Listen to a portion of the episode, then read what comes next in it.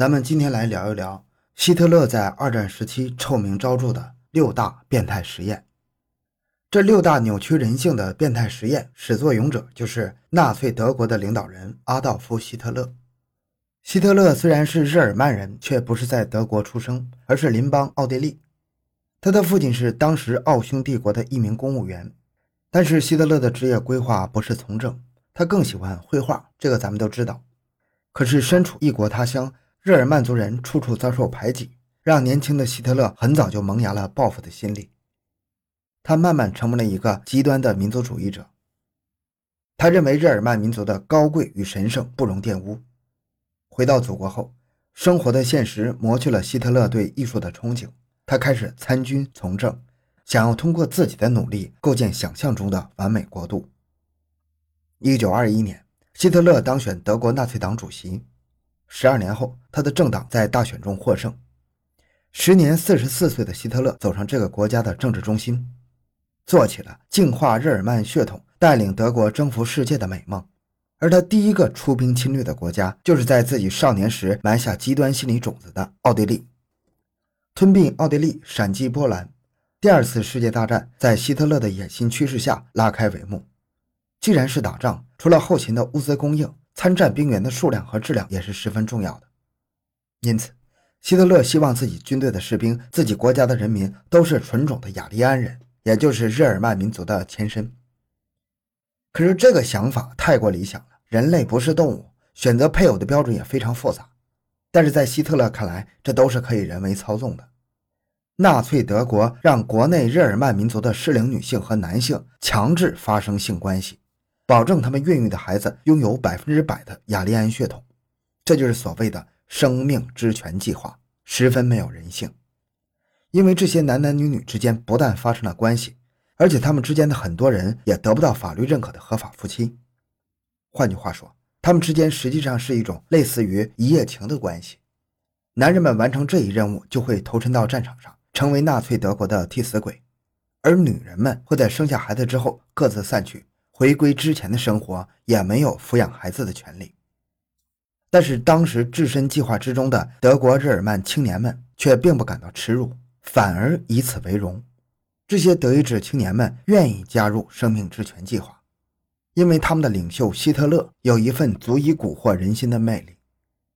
作为一名成功的政治掌权者，希特勒的演讲水平可以说是非常高的，甚至某种程度比丘吉尔、罗斯福比他们更有吸引力。而不明黑白的年轻人很容易被这种洗脑式的思想所倾倒，全心全意地忠诚于他们这位扬言要让世界更美好的领导人。对于年轻人的教化灌输，是希特勒在德国能够取得政治成功的重要原因。可是，生命之泉这个计划是萌生于政治需求，纳粹德国并没有过多的考虑影响其可行性的生物科学依据。最终，这项疯狂的实验以失败结尾，效果非常不好。希特勒对此大为不满。为了进一步提高日耳曼民族的血统的优良属性，他命令海因里希·希姆莱秘密展开了另一项实验，叫。双胞胎计划，在很多影视作品和历史资料中，希姆莱的形象和希特勒非常接近。他是元首最忠实的属下，也是保卫元首安全的最后一道防线。因此，这项丧心病狂的计划由希姆莱来执行，也足以看出希特勒对于人种实验的重视。而所谓的双胞胎计划，就是用一对孪生兄弟姐妹为实验对象。通过同一项目截然相反的两种对待方式，来得出人体对于某种现象的不同反应。这个实验方式其实咱们听起来很熟悉，在很多现代生物学的实验里，就是将同种的动物分成若干组，然后进行不同的实验结论进行对照。但是，纳粹德国的双胞胎计划对象不是小白鼠、青蛙或者别的什么动物，而是活生生的人，还是刚刚降生的人。大多数作为实验组的孩子都因为受不了折磨而早早夭折，即便是幸运活下来的那部分孩子，身上也是同样伤痕累累。更可怜的是，无论是生命之泉还是双胞胎计划的孩子，在纳粹德国战败之后，没有人看管他们，都滞留在实验室附近。他们不知道自己的父母是谁，也没有人愿意领养这群背负着罪恶的纳粹实验品。他们只能露宿街头乞讨，或者流亡别国。饱受折磨的孩子们终于等来了战争的胜利，但是却远远没有等来幸福的时光。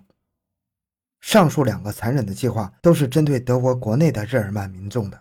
在整个二战时期，不幸被纳粹军队俘虏的战俘以及被希特勒仇视的犹太人也遭受了非人的待遇。希特勒下令让这些在他看起来低劣的人种来做活体的实验标本。用于纳粹科学家们研究德国军人在战斗时如何应对各种极端的恶劣环境。第一个就是人体低温极限实验，做法非常简单，就是冬天的室外或者用一个冰水桶来探究一个身体正常、全身赤裸的活人能够在这种状态下存活多久。但是这项希特勒费尽心思琢磨的实验研究并没有收到成效。一九四二年的冬天。